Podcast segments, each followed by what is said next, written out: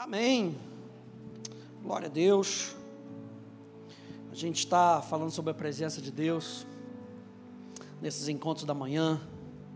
Meu Deus, que presença maravilhosa. É só a gente se abrir, gente. Ele está aqui. Ele está aqui. É só a gente se abrir. Quanto mais a gente se abre, mais a gente percebe. Ele vai nos atraindo para si. E a presença de Deus, gente, é sem dúvida nenhuma um dos dons mais preciosos que Deus deu para mim e para você. Ele deixa isso registrado na sua palavra. Tem aqui alguns versos. Olha, Mateus, capítulo 28, você já conhece esses versos? Mateus capítulo 28, 19 e 20 diz, portanto, vão e façam discípulos de todas as nações batizando-os em o nome do Pai, do Filho e do Espírito Santo, ensinando-os a guardar todas as coisas que tenho ordenado a vocês, e eis que eu estou com vocês todos os dias até o fim dos tempos. Eu estou com vocês. É uma certeza, gente, que eu e você não podemos perder na nossa vida. Existem algumas estacas que a gente está sempre andando, a gente tem que olhar para aquela estaca para saber se a gente está no rumo certo. Uma dessas é saber que Deus está conosco. Hebreus capítulo 13, verso 5, nos diz que a vida de vocês seja isenta de avareza.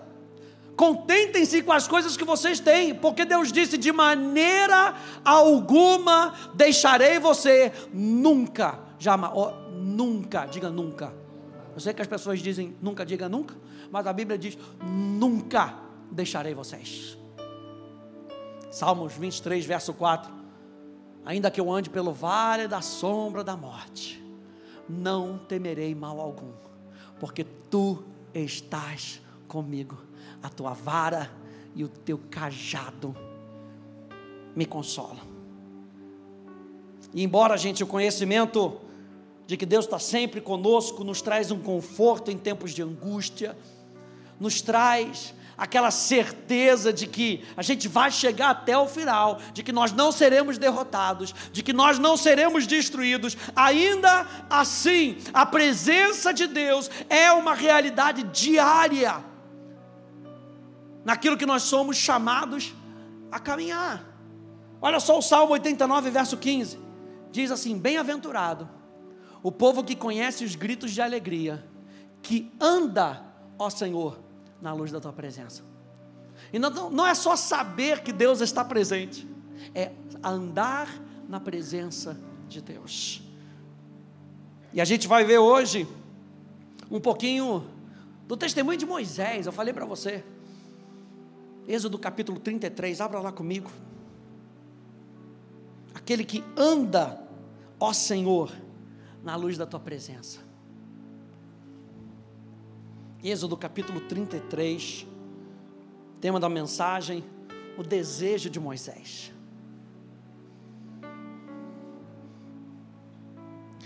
E a verdadeira questão, gente, não é se Deus está na nossa presença, mas se nós estamos andando na presença dEle. Essa é a chave da questão. Não é saber se Deus está comigo, essa é a primeira estaca. A primeira estaca é eu saber que Deus está comigo. Agora, a chamada do Evangelho não é só ter uma vida transformada, não é só ter uma melhoria de vida, a chamada do Evangelho é: vem andar com Deus. E é a chamada para a gente hoje, num domingo como esse: vem caminhar com Deus. Não deixe a sua vida ser de qualquer maneira. Efésios capítulo 4 vai falar de maneira tão ruim de pessoas que abriram mão de andar com Deus, e a Bíblia fala, alheios à vida de Deus. Ou seja, está vivendo tanto com as coisas seculares, tão envolvido nas coisas do mundo, que as coisas sobrenaturais são secundárias que Deus é uma pessoa qualquer, que na hora que eu preciso eu vou até Ele e eu recorro à Sua misericórdia, mas Deus não quer com que você recorra apenas da misericórdia dEle, Deus quer com que você tenha acesso a tudo o que Ele é. Então, bem-aventurado aquele que anda na luz da presença de Deus. E Êxodo capítulo 33, a partir do verso 12. A gente vê aqui um relato do desejo do coração de Moisés. 33, verso 12 até o verso 18, diz assim: Moisés disse ao Senhor: Eis que me dizes para conduzir esse povo, mas não me dissestes quem enviarás comigo. Dissestes: Eu conheço você pelo nome, e você alcançou favor diante de mim.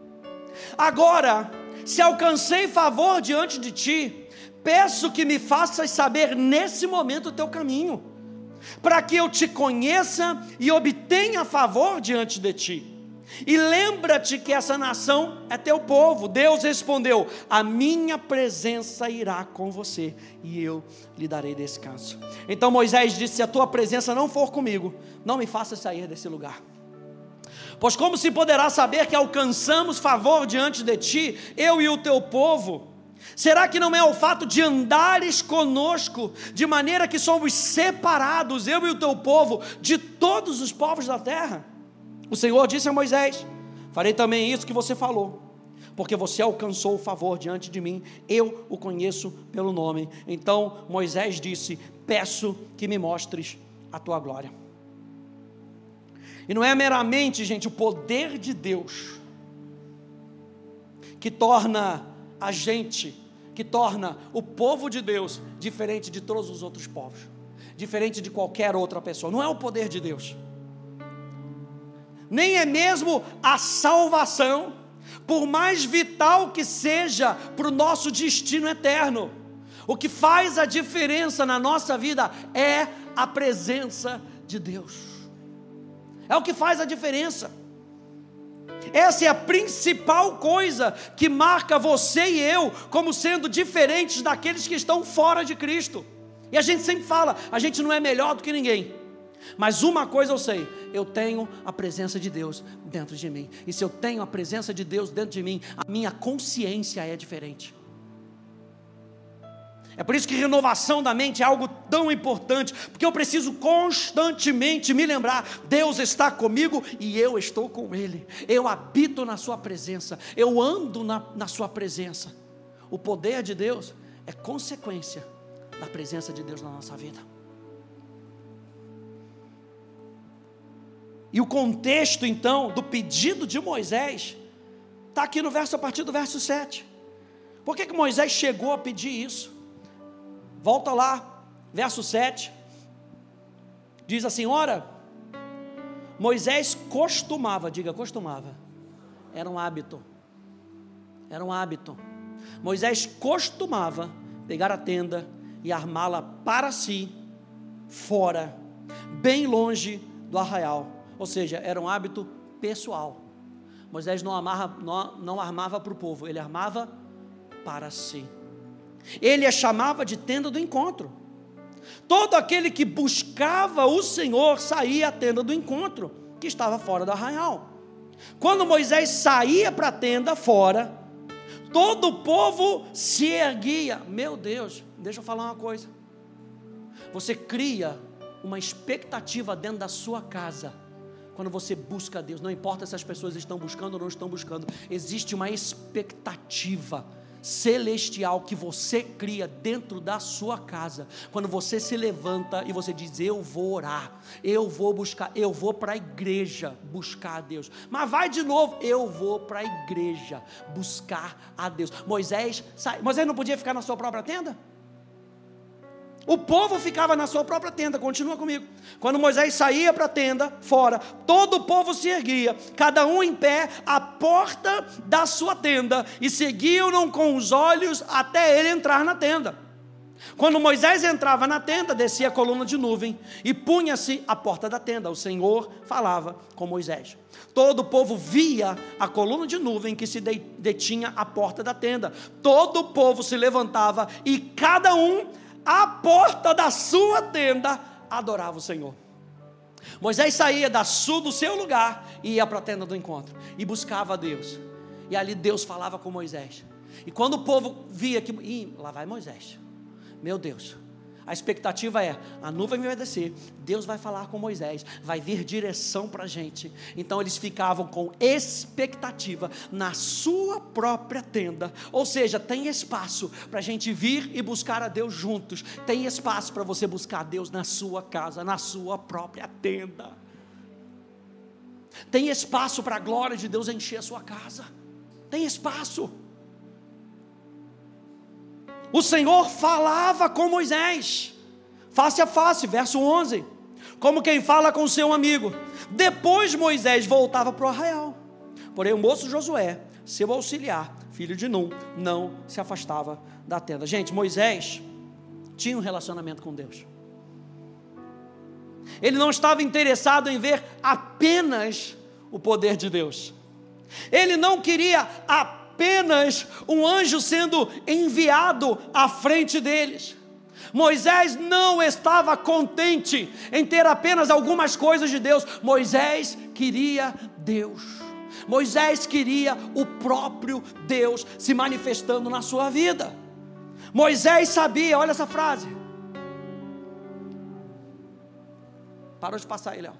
Moisés sabia que não é o que Deus faz por nós que nos define como seu povo, é quem Deus é. O que nos define, a nossa identidade, está em quem Deus é. E porque Deus é, Ele faz. Então não vamos ser extremistas. Para dizer, não vou buscar o poder de Deus. Não, a Bíblia fala, busque o poder de Deus. Mas busque também a sua presença. Mas o que nos define é quem Deus é na nossa vida. Você sabe quem Deus é na sua vida? Porque isso define tudo. Define o teu tipo de relacionamento com Deus, o meu tipo de relacionamento com Deus. E Moisés sabia que não é o que Deus faz por nós que nos define como seu povo. O que, que Moisés estava querendo ali em Salmo, em Êxodo 33? Eu quero a tua presença. É o que eu quero. Eu quero saber, eu quero ter a certeza de que tu estás comigo. Se tu estás comigo, eu vou. Se você não estiver comigo, eu não vou, porque a tua presença é vital para a minha jornada. Então, o que faz a diferença na nossa vida não é meramente o que dizemos crer, mas andarmos na luz da presença de Deus. O que faz a diferença na nossa vida não é dizer que a gente é crente, não é dizer que a gente vai na igreja. Isso não faz a diferença. O que faz a diferença é como nós estamos andando na presença de Deus. E aí vir ao encontro se torna consequência da nossa busca por mais de Deus senão vira só religiosidade. E veja, gente, a religiosidade nos afasta de Deus. A gente cumpre, mas cumpre afastado. A religiosidade não tem problema você vir para a igreja. Ah, só que a religiosidade fala, é igual o faraó falando, pode ir adorar, mas deixa os carneiros. Pode ir, não, vocês estão meio livres, deixa os carneiros de lado. E Moisés fala: como é que a gente vai? Como é que a gente vai adorar a Deus sem o que Ele pede para a gente? Ele está falando, eu não vou desassociar a minha vida, a minha vida vai ser a minha adoração para Deus, eu vou andar na luz da presença de Deus. Ou seja, se eu tenho a presença de Deus, eu tenho luz, eu sei por onde eu preciso ir. Então é a consciência. E falar pelo desejo, Moisés aqui pede, verso 13: agora se alcancei favor diante de ti, peço que me faças saber nesse momento o teu caminho. Isso fala, o que, que Moisés está querendo saber aqui? Eu quero saber o que, que vai pelo teu coração, Jesus. Eu quero saber o que está no teu coração. A expressão, peço que me faças saber nesse momento o teu caminho. Ela passa uma condição de, eu quero ter certeza, eu não quero errar. Me mostra o que você quer que eu faça. E Moisés estava pedindo: Eu vou guiar o teu povo. Você me pediu para guiar o teu povo. Mas eu preciso saber o teu caminho e não o meu caminho. Eu preciso saber o que você quer e não o que eu quero. Eu preciso saber o teu coração. E minha oração para você nessa manhã, por você nessa manhã, é com que os olhos do seu coração sejam abertos, para que a sua atenção e o seu desejo sejam voltados para o coração dele, entendendo o coração dele, você sabe que você não está mais sozinho. A gente já viu na série Assim na Terra como no Céu, que o governo de Deus é Deus nos dirigindo.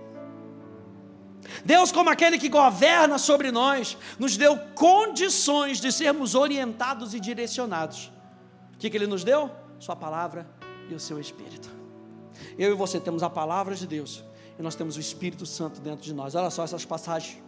Romanos, capítulo 8, no verso 14, diz: Pois todos os que são guiados pelo Espírito de Deus, esses são filhos de Deus.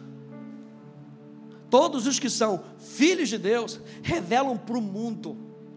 Como é que eles se revelam para o mundo? Eles se revelam para o mundo sendo guiados pelo Espírito. E aí, Provérbios capítulo 6, verso 20 e 22, diz: Filho meu, quem é filho de Deus, diga amém. Filho meu, guarda o meu mandamento, mandamento do teu pai, e não abandones a instrução da tua mãe, ata-os perpetuamente ao teu coração e pendura-os ao teu pescoço. Quando caminhares, isso te guiará. Por isso, a Bíblia fala em Provérbios que ensina a criança no caminho em que ela deve andar. A gente sempre fala isso quando vai dedicar um bebê. Não é ensina o caminho, é ensina no caminho. E quem ensina no caminho, pratica o que crê. Então você não vai ensinar uma, uma coisa de regras. Não. Olha, olha como é que eu faço. E ele fala: quando caminhares, diz Salomão, isso te guiará. Quando te deitares, te guardará. Quando acordares, falará contigo. Te guiará, te guardará e falará contigo. Abra lá comigo em Deuteronômio capítulo 30, por favor. A gente está falando do desejo do coração de Moisés, de ser guiado pela presença de Deus. E olha só, Deuteronômio. Moisés aqui faz uma releitura de tudo aquilo que Deus já tinha dado para eles. E aqui no capítulo 30, no verso 15, Deus nos faz uma proposta. A gente está falando de Moisés pedir para Deus: Eu quero saber o teu caminho, eu quero entender o teu coração. E aí, Deus, aqui em Deuteronômio capítulo 30, a partir do verso 15, diz assim: Vejam, hoje coloco diante de vocês a vida e o bem, a morte e o mal. Se guardarem o mandamento que hoje lhes ordeno, que amem o Senhor seu Deus, que andem nos seus caminhos e guardem os seus mandamentos, os seus estatutos e os seus juízos, então vocês viverão e se multiplicarão. E o Senhor seu Deus os abençoará na terra em que estão entrando para dele tomar posse. Mas se o coração de vocês se desviar, e não quiserem ouvir, mas forem seduzidos, se inclinarem diante dos outros deuses e os servirem, então hoje lhes declaro que certamente perecerão. Não permanecerão muito tempo na terra do qual passam o Jordão, vocês vão entrar ah, para dela tomar posse. Hoje tomo o céu e a terra por testemunhas contra vocês, que lhes propus a vida e a morte, a bênção e a maldição. Escolham, pois, a vida para que vivam vocês e os seus descendentes, amando o Senhor, o seu Deus, dando ouvidos à sua voz e apegando-se a Ele, pois disso depende a vida e a longevidade de vocês. Escolham a vida para que habitem na terra que o Senhor, sob juramento, prometeu dar a vocês, aos pais de vocês, Abraão, Isaac e Jacó. Eu acho interessante porque se a gente for olhar para esse versículo de uma maneira bem legalista, o que, que é essa maneira legalista? É a maneira da carne, é a minha vontade de tentar cumprir a vontade de Deus, achando que se eu cumprir a vontade de Deus, eu vou ser mais queridinho por Deus.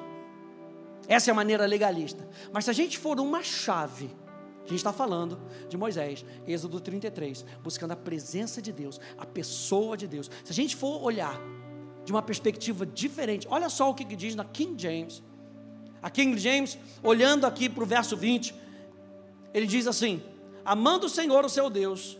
Então, se vocês ouvirem, se vocês amarem o Senhor teu Deus, dando ouvidos à sua voz e apegando-se a Ele, ponto e vírgula. Na King James diz assim: Pois Ele é a sua vida e Ele é a longevidade de vocês. Então a nossa vida depende não de cumprir regras, a nossa vida depende de conhecer o coração da pessoa de Deus. E quando nós conhecemos a pessoa de Deus, aleluia. Eu anotei isso aqui em algum lugar. Aqui, vou botar aqui para não me adiantar.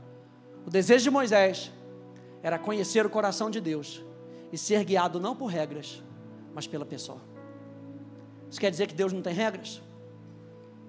Está explícito na Bíblia.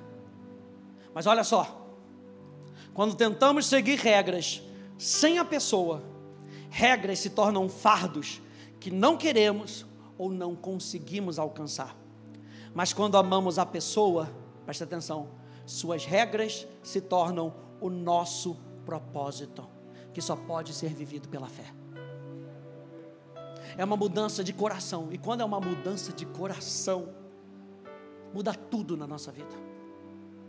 E Deus está deixando aqui para as pessoas: essa é a regra para você ser bem sucedido guarde os meus mandamentos, me ame, se apegue a mim. Deus está falando como um pai que nos ama, falando: a sua vida não tem propósito fora da minha presença, então se apega comigo.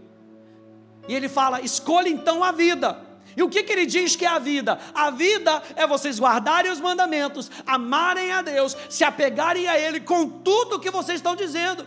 E no final ele qualifica dizendo assim: Eu sou a vida de vocês. Eu sou a longevidade da vida de vocês. Jesus disse: Eu sou o caminho, a verdade e a vida. Ninguém vem ao Pai, ninguém cumpre propósito celestial se não for através de mim. Ninguém chega e, e, e suga aquela vida sobrenatural de Deus se não for através de Jesus, que é o caminho a verdade e a vida. E a gente está lembrando que Moisés está pedindo para Deus: me mostra o teu caminho. Eu posso dizer aqui para você que eu e você podemos pedir para Deus: me mostra o caminho, me mostra Jesus, porque quem vê a Jesus vê o Pai. Quem conhece os desejos do coração de Jesus, que veio fazer a vontade do Pai, que não fazia nada a não ser aquilo que ele via o Pai fazendo. Quem conhece o coração de Jesus, conhece o coração do Pai. A gente já viu na Atos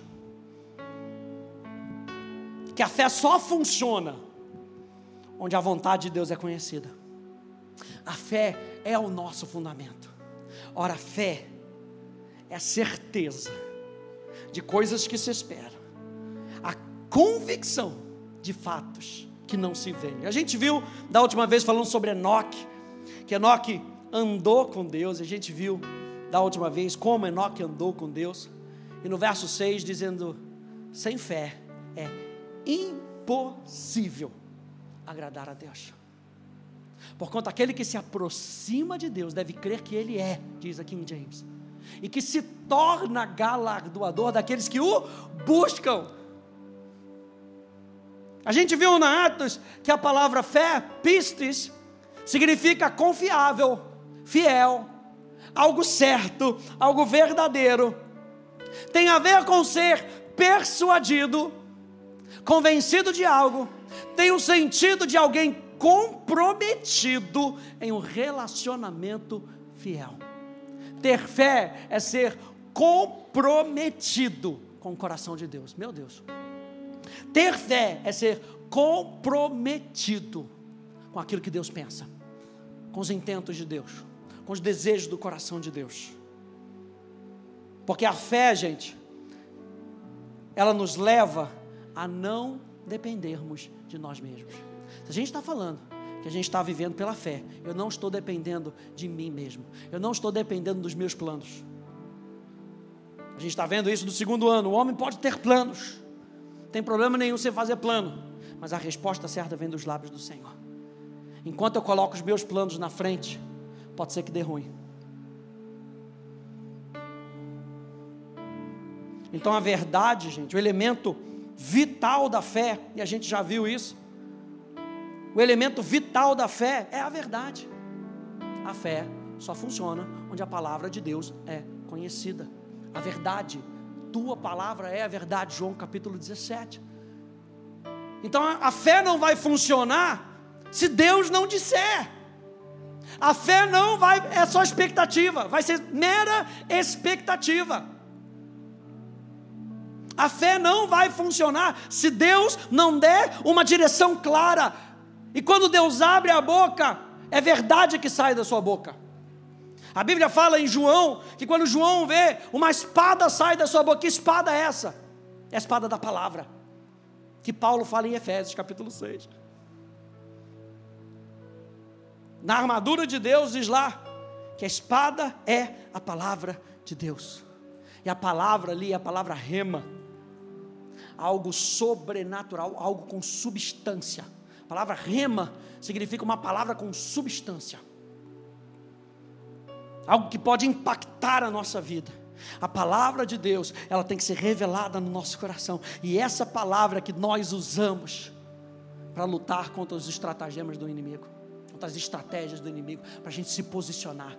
E Moisés está falando: Eu quero a teu caminho, eu quero a tua palavra. Fala comigo. Moisés está falando: Fala comigo para eu andar na tua presença, fala comigo.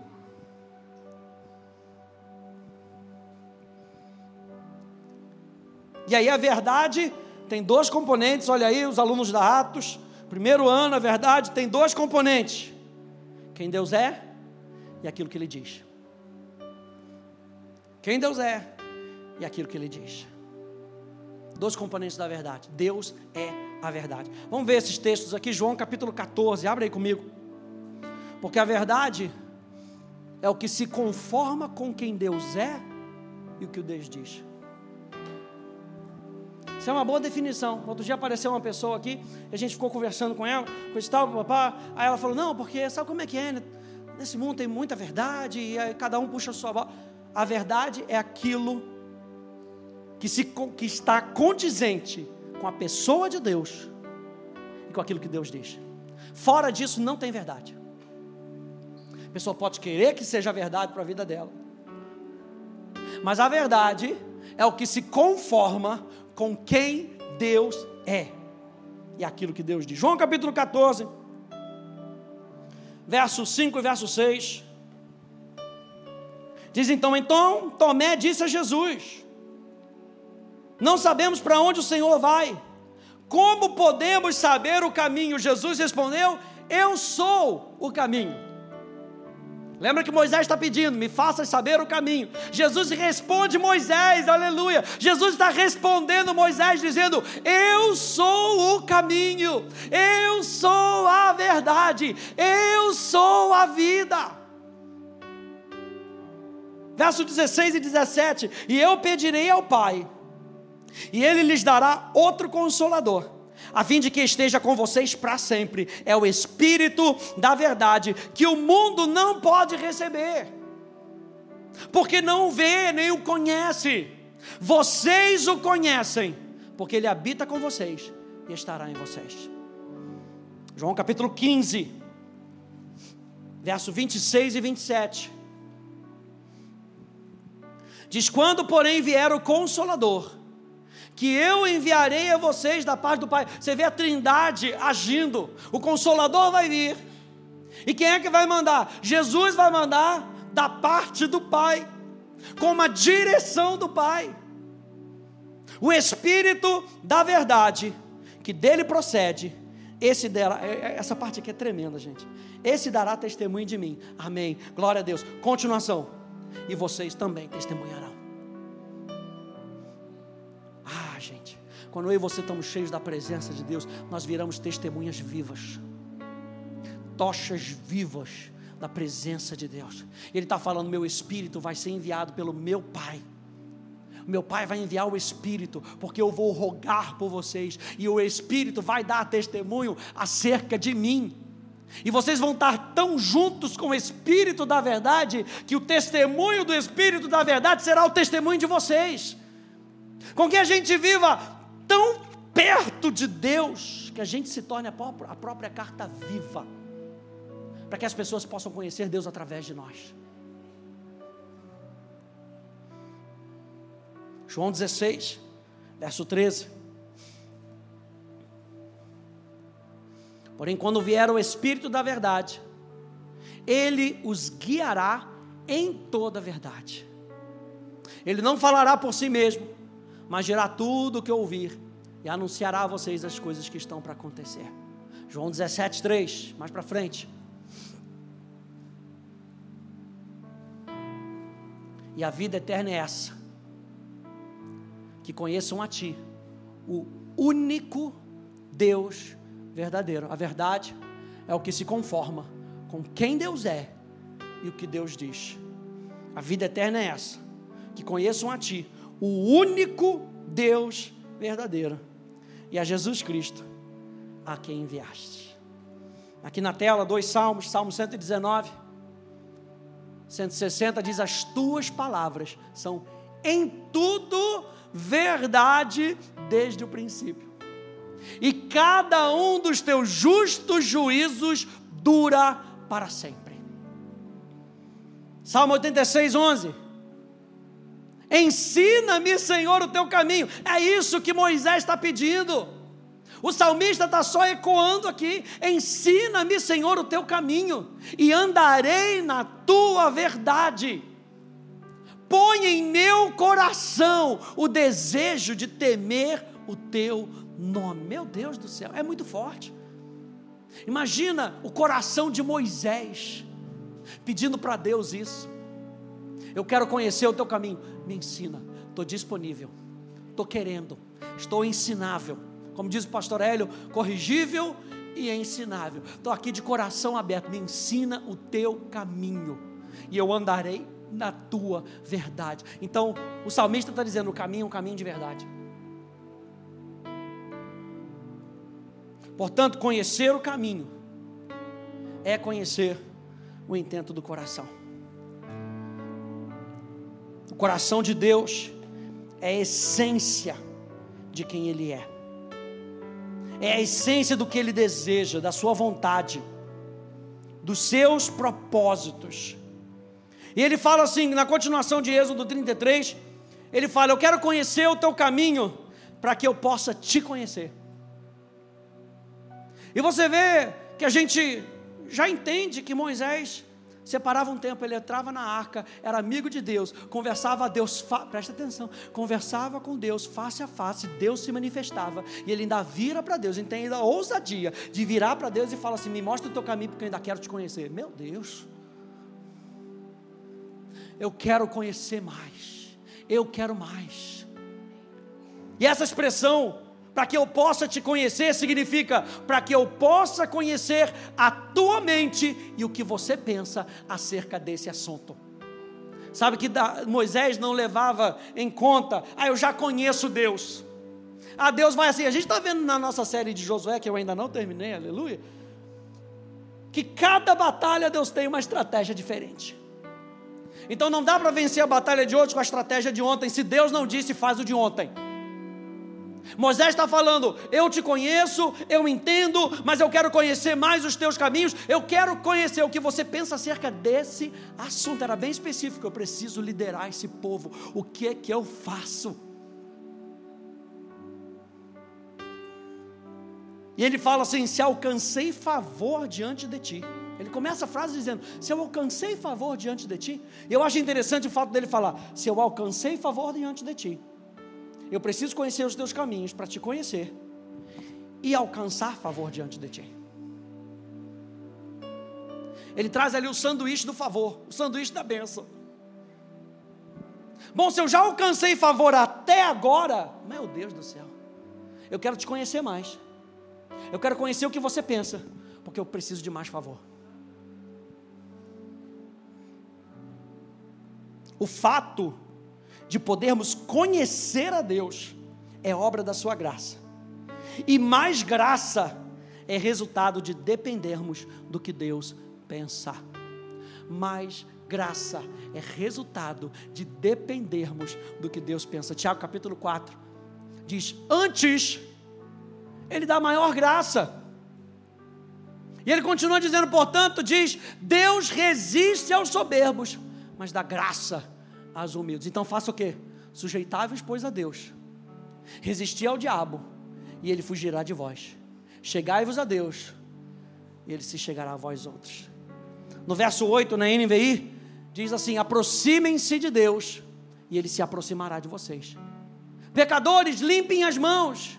E vocês, preste atenção, vocês que têm a mente dividida, purifiquem o coração. A gente está falando de Davi, de Moisés, querer conhecer o que Deus pensa.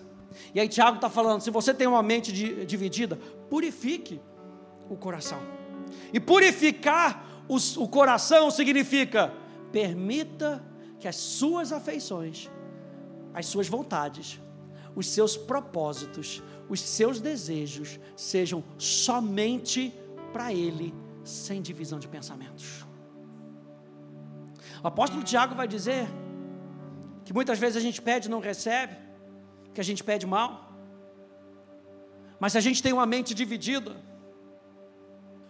ânimo dobre, diz o apóstolo Tiago, ânimo dobre, a palavra ânimo dobre é uma mente dividida, a gente também não consegue alcançar nada. Ele está falando com Deus é a mesma coisa.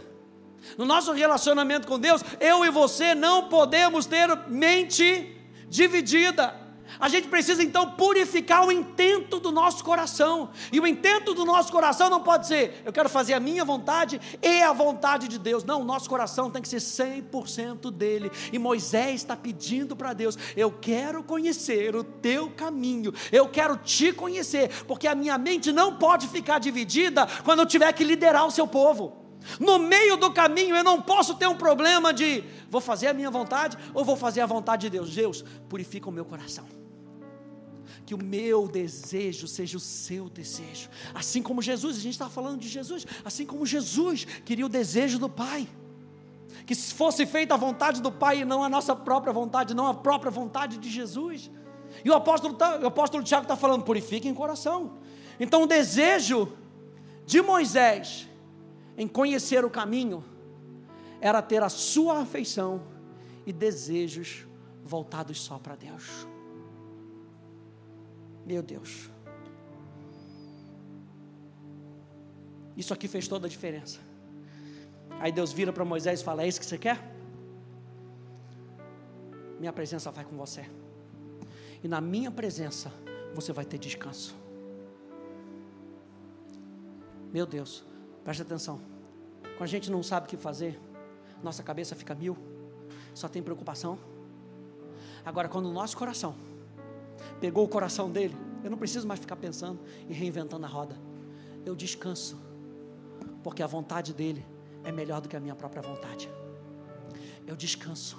Então eu e você precisamos ter o desejo de Moisés sendo gerado no nosso coração. Eu preciso do desejo dele. E a maneira dele, gente, nossa, Imagina se você tem um problema e a pessoa fala assim, cara, essa é a solução, faz isso aqui. Você precisa ficar pensando dez vezes? Se você confia na pessoa, você vai e faz. Pronto, acabou. Não tem, será que vai dar? Será que não vai dar? A pessoa falou aqui, faz isso. Igual a gente estava ah, com um problema no negócio da, da, da, da, conta da caixa da Poli, coisa e tal, parará. A moça falou, eu vou fazer aqui para você. Daqui a sete dias, você só precisa checar. Se não tiver, você volta aqui. Eu não precisava tentar ligar para uma segunda pessoa, para uma terceira pessoa, e tentar uma pessoa que trabalha na Caixa, e tentar uma pessoa que trabalha no Itaú, mas tem um amigo na Caixa, e tentar para uma pessoa que trabalha no governo, porque tem um amigo no Itaú que trabalha na Caixa, e a gente tentar reinventar o negócio. Eu descanso. A moça pediu, era gerente, e falou: Eu vou resolver para você. E resolveu. Ponto. A gente descansa. O que eu e você precisamos é entender que a maneira de Deus nos dá descanso. O pensamento de Deus nos dá descanso. E Moisés está falando. Eu vou, eu vou liderar, mas eu não quero vulco vulco não, eu não quero ficar preocupado não, Deus. E Deus fala, eu vou te dar, vou te dar uma colher de chá. A minha presença, o meu pensamento em como você vai liderar esse povo vai te ajudar, te dando descanso. Eu e você dependemos do que Deus pensa. Quem é que está comigo nessa manhã? Nós precisamos depender do que Deus pensa. Olha só esses versos aqui. Romanos capítulo 11.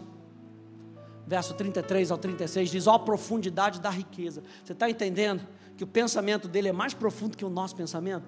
Você está achando que um mais um vai ser dois mais três mil e hum, eu acho que eu cheguei. Deus está falando assim: o meu pensamento é muito mais profundo, eu vou muito mais além do que você. E o apóstolo Paulo aqui está falando a profundidade da riqueza, tanto da sabedoria quanto do conhecimento de Deus. Quão inexplicáveis são os seus juízos, e quão insondáveis são os seus caminhos.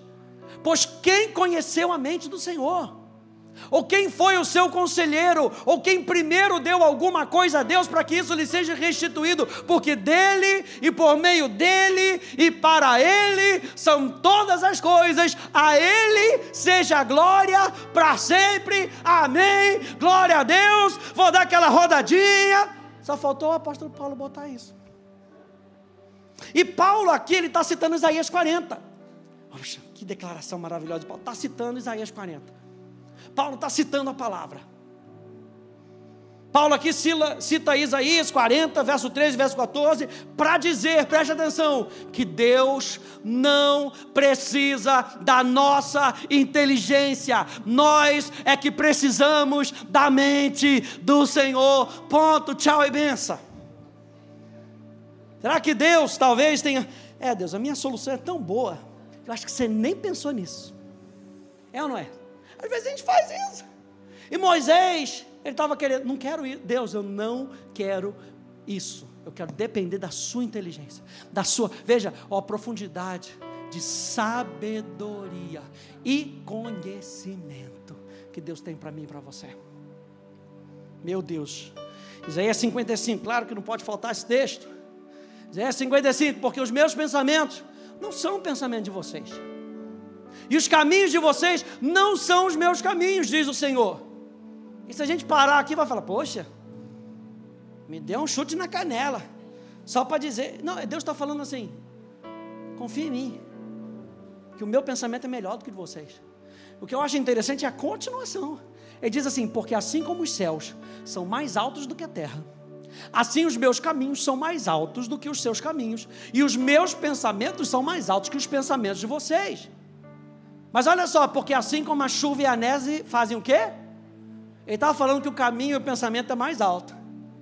Mas tem um resultado do caminho do pensamento.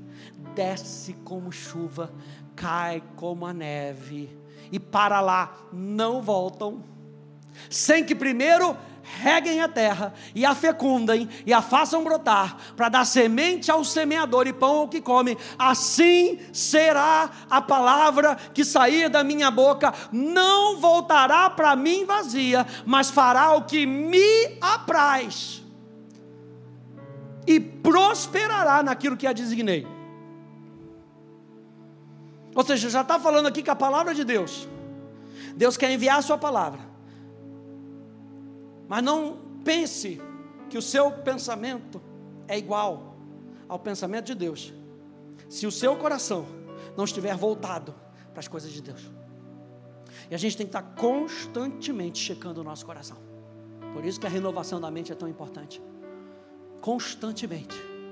E Deus está falando assim: vou ficar só para mim? Ele está falando em Isaías: não vai ficar só para mim. Só que a minha palavra, ela vai trazer um resultado. Você quer o meu resultado ou você quer o seu resultado? A minha palavra não voltará para mim vazia, mas fará o que me apraz e prosperará naquilo que eu a designei. É minha palavra, é meu pensamento, é minha vontade, e eu tenho prazer em trazer ela para você. Aqui mostra o desejo de Deus em que nós possamos conhecer os seus pensamentos e os seus caminhos. Para a gente terminar, 1 Coríntios capítulo 2, por favor. 1 Coríntios capítulo 2.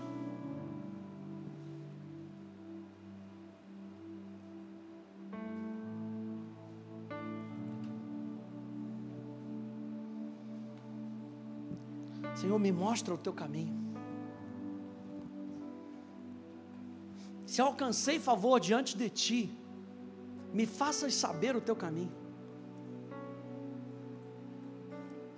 Eu quero conhecer os teus pensamentos. Não quero ter uma vida, uma mente dividida. 1 Coríntios capítulo 2, verso 9. Até o verso 16 diz assim: Mas como está escrito, nem olhos viram, nem ouvidos ouviram, nem jamais penetrou em coração humano o que Deus tem preparado para aqueles que o amam. Ou seja, Isaías 55, o pensamento está lá em cima, o caminho está lá em cima. Deus, porém, revelou isso a nós por meio do Espírito. Porque o Espírito sonda todas as coisas, até, até mesmo as profundezas de Deus.